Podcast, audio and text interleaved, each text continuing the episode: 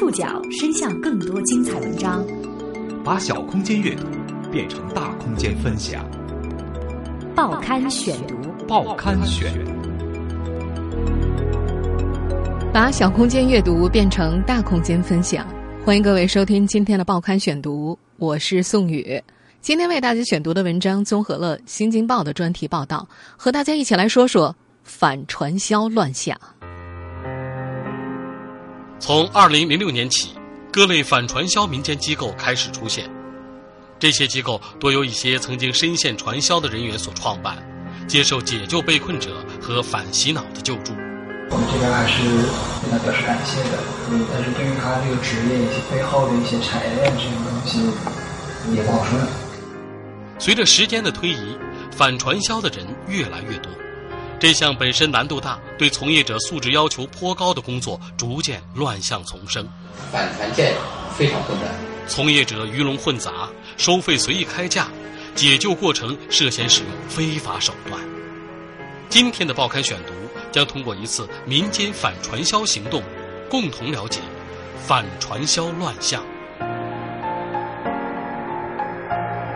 今天节目一开始，我们要一起来体验一次。民间反传销行动，被解救的这个男孩名叫李楠，广西人，今年二十三岁，刚刚工作一年。七月二十三号，他被骗入传销窝点，在心理防线快被攻破的时候，大学好友们凑了一万六千块钱，委托反传销人士将他救了出来。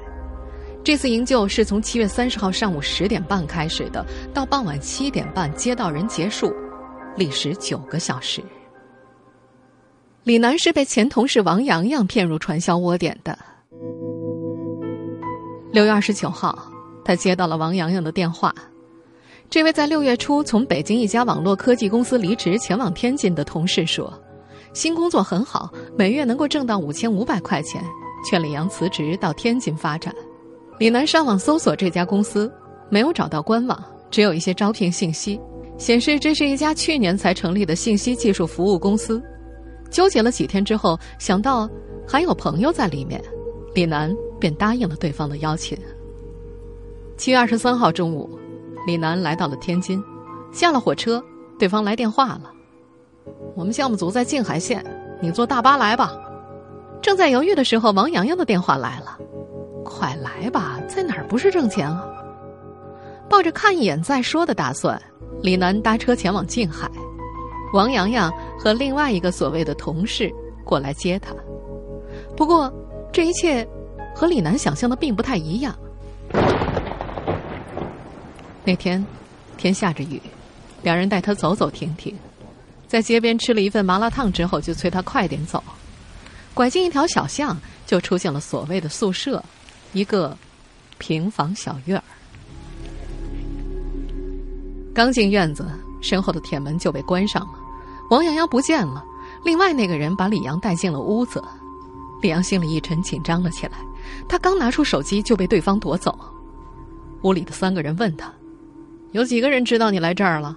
你看我们这儿像做什么的？”李楠编出了十来个人，爸妈、同学、朋友等等等等。而事实上，没有人知道他被困在静海县老城的一个小平房里。这天是星期四。被解救之后，李楠回忆说：“刚到窝点的那几天，对方对他软硬兼施，一会儿威胁恐吓，过一会儿又端茶倒水，甚至第一个晚上还有人为他端来洗脚水。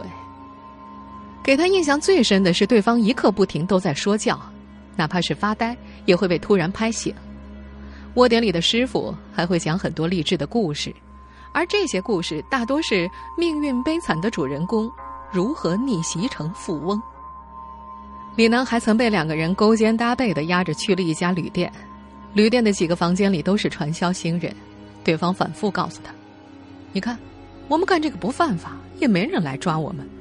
门口有摄像头，你能出来，但你跑不了。”被困的几天中，所谓的师傅们除了不断重复上面的话，还一直问李楠：“就时不时就问你说，啊，你来感觉这里怎么样？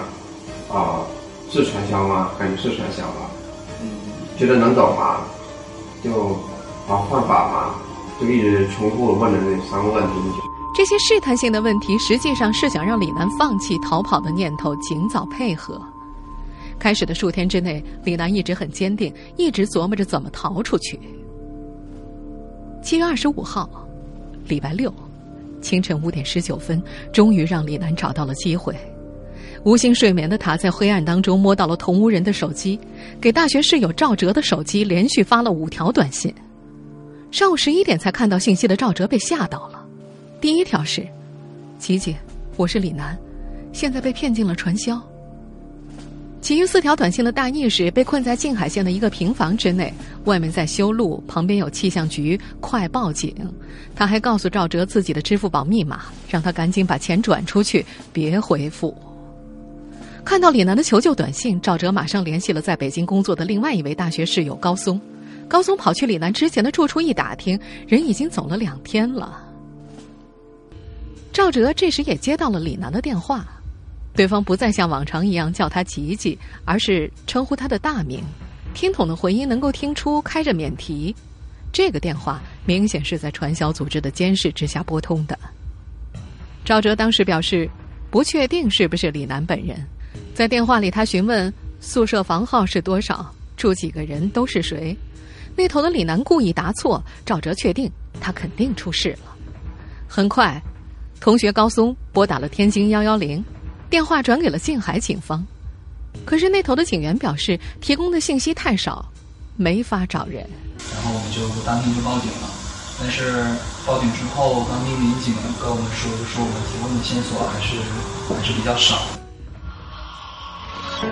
为了获得更多的信息，高松他们动员了更多的同学帮助救李楠。在网上搜索相关资料时，他们还发现了声称可以营救深陷传销组织人员的反传销机构。虽然报价昂贵，但因为救同学心切，他们也顾不得那么多了。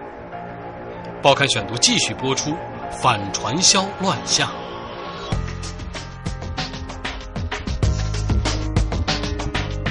怎么获取李楠更多的信息呢？既然传销组织不限制李楠接电话，高松他们想了个好办法，让李楠的广西老乡用家乡话和李楠通电话。他们讲的是壮语，一般人听不懂他们在讲什么。我们找到了他之前的，呃，不是之前的朋友，但是他们会说壮语，然后正好我的这个受害者也会说壮语，他们可以通过壮语进行电话交流。这个办法很有用，李楠用壮语传回了信息。把天津描述为自己上大学的城市，静海描述为安静的海。通过壮语交流，李楠被困的范围逐渐缩小。平房外面在修路，静海气象局附近。与此同时，高松和同学们也在网上寻找有没有类似的事件可以提供经验。他们在一个贴吧内发现了一则广告，对方称可以帮忙救助深陷传销组织的人。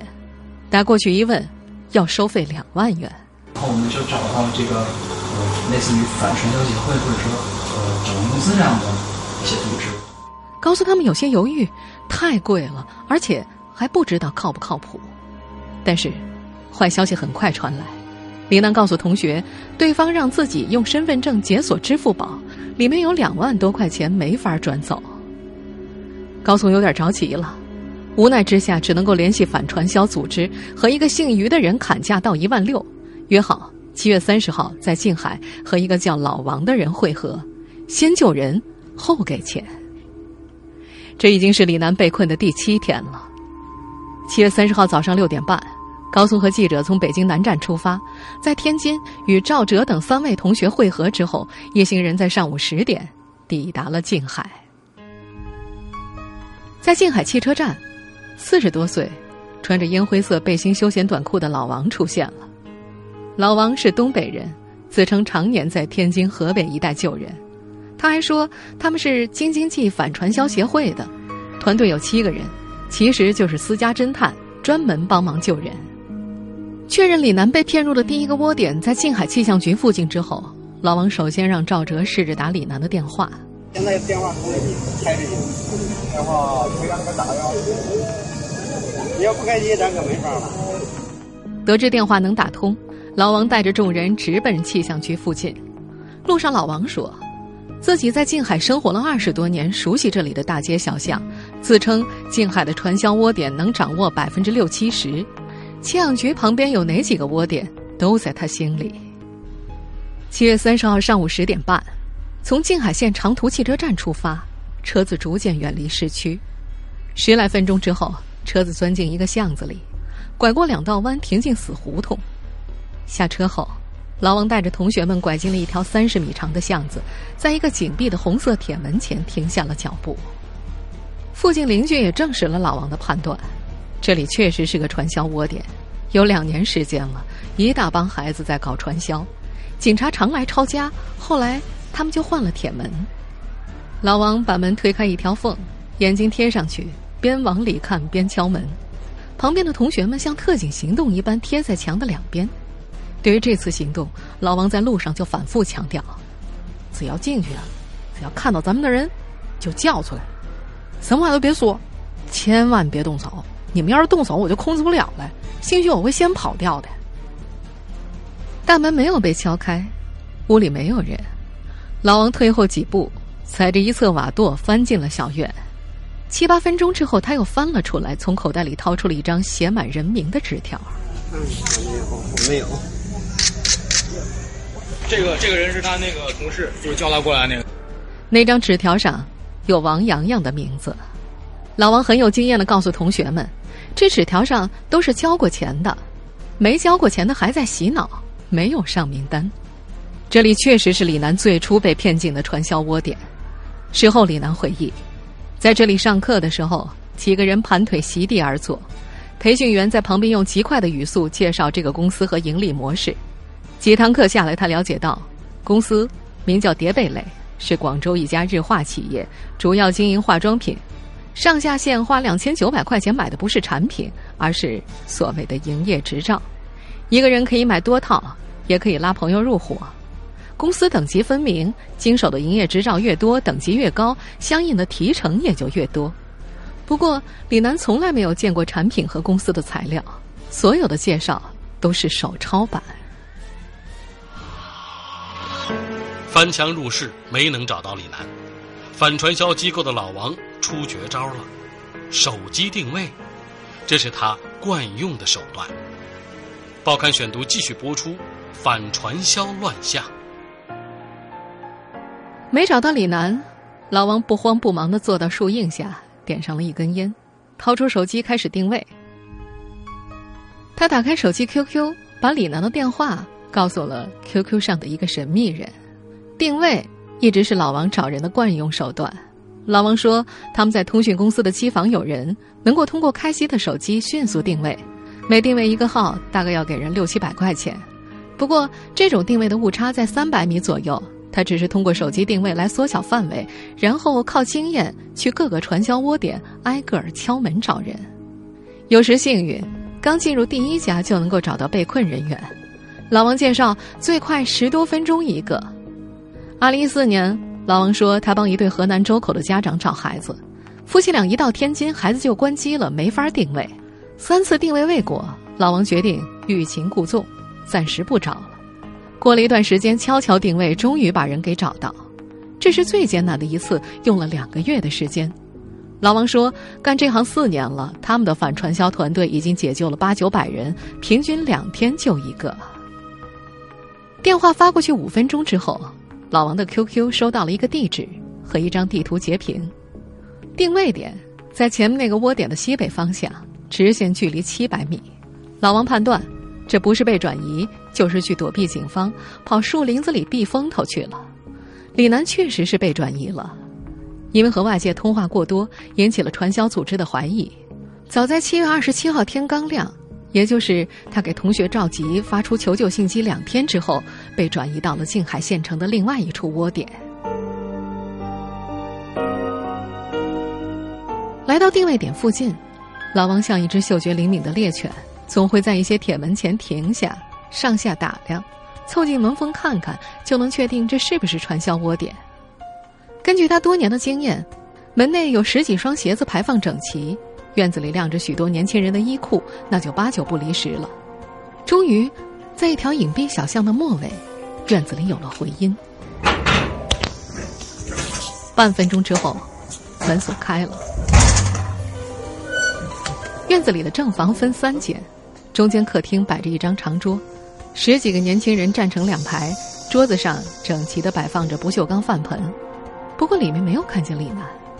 老王催促：“没人就赶快走。”院子门口开门人似乎见惯了这种阵仗，他竟然还安慰起了受到惊吓的前来救人的赵哲他们。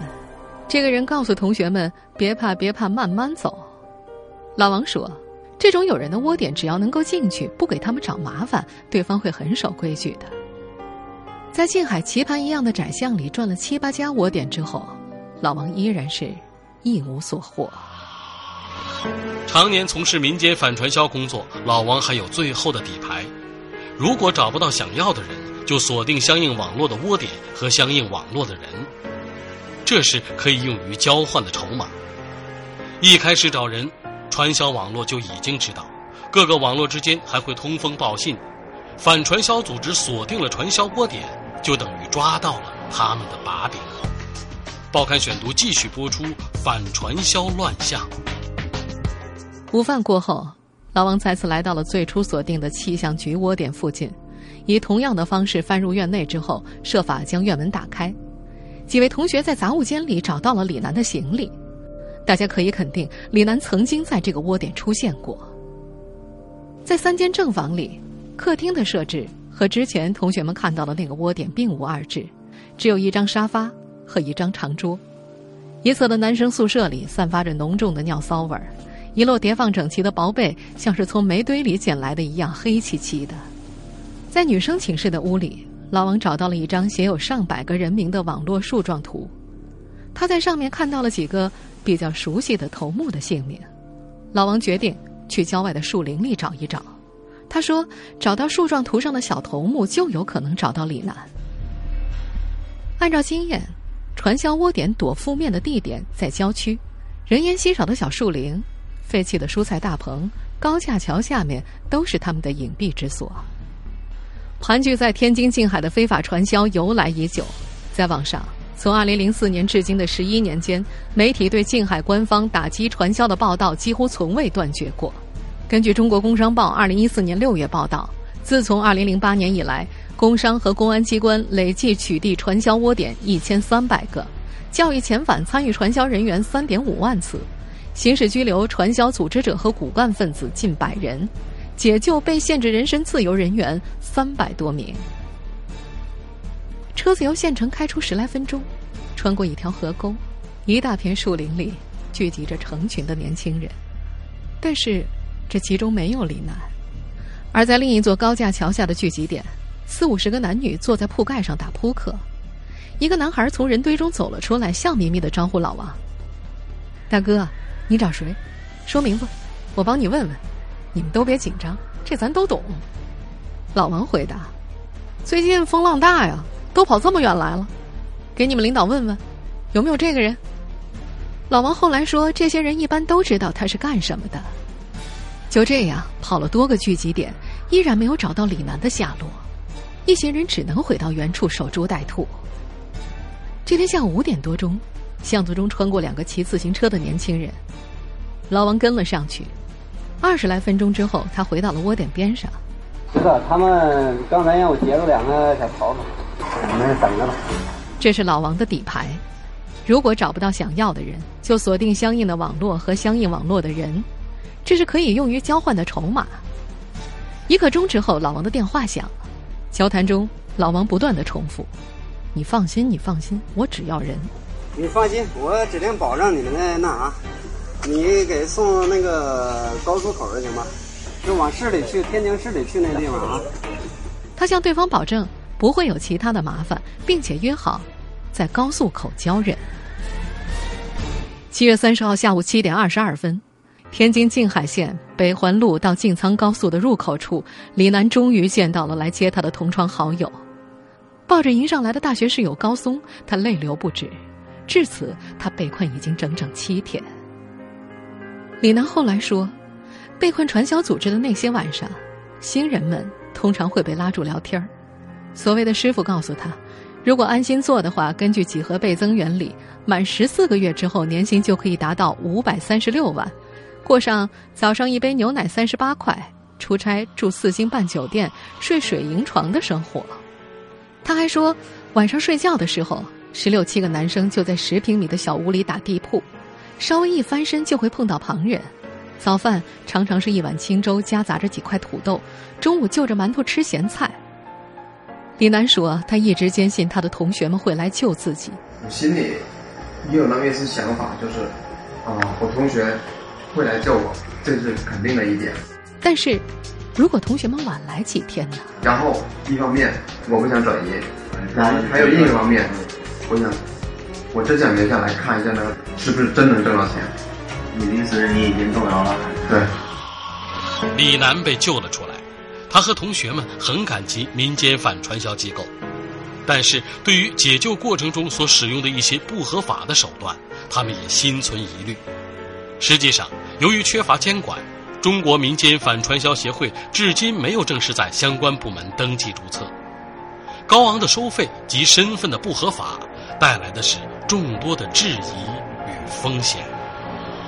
报刊选读继续播出，反传销乱象。李楠被救出之后，他的同学高松说：“我们这边还是对他表示感谢的，嗯，但是对于他这个职业以及背后的一些产业链这种东西，也许有一些文章，但是我们也不好说。就只能从结果看，达到这样一个从结果看。从二零零六年起。”各类反传销协会、网站、联盟等民间反传机构开始出现，这些机构大多是由一些曾经深陷传销组织的人员所创办的。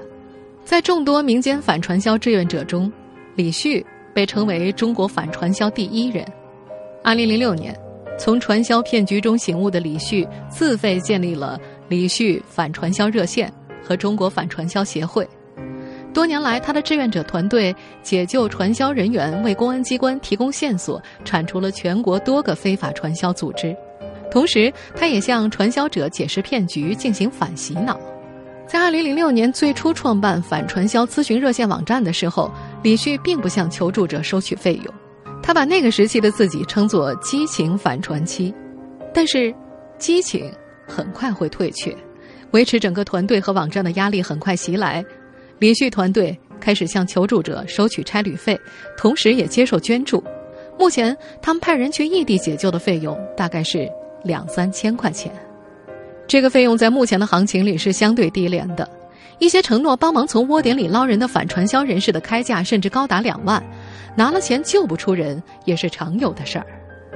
李旭还表示。目前中国到底有多少反传销民间机构，并没有一个准确的数字。可以肯定的是，反传销的人越来越多。这项本身难度大、对从业者素质要求颇高的工作，逐渐成为一些人的生意。中国反传销网的创办者叶飘零介绍，他还碰到过一些看人要价的反传销者。先问问你家的情况，有钱的话就会多要一些。反传销圈内人士介绍。栖身于各地的反传销组织之间的联系并不紧密，甚至有的会暗地诋毁、相互拆台，也有时会因为时间排不开、价钱谈不拢等等，将求助者的信息转让给其他反传者，收取中介费。根据叶飘零的描述，这里面的乱是大众想不到的，因为没有人监管，形成了一块灰暗市场。作为反传销第一人的李旭也承认，这个行业内部。如今已经相当混乱，反传线非常混乱，他有的不具备这种能力啊，或者是对这个求助者抱着这种欺诈的也很多。只要我就把这个差旅费骗到手里，能不能给你解决，那是另一回事儿。更令人担忧的一个现象是，在解救的过程当中使用非法手段，已经成为民间反传销机构的惯用方法。比如前面提到的天津反传人士老王，在解救期间使用手机定位。翻墙入室等等，甚至今年五月份的时候，老王前往河北廊坊寻找一男一女两位被困者，还曾使用过暴力逼问的手段。那次找到女孩之后，女孩所在寝室的领导不愿意透露上面大领导的电话和名字。老王和被困者的家长使出了非常规手段，打耳光、踹后背。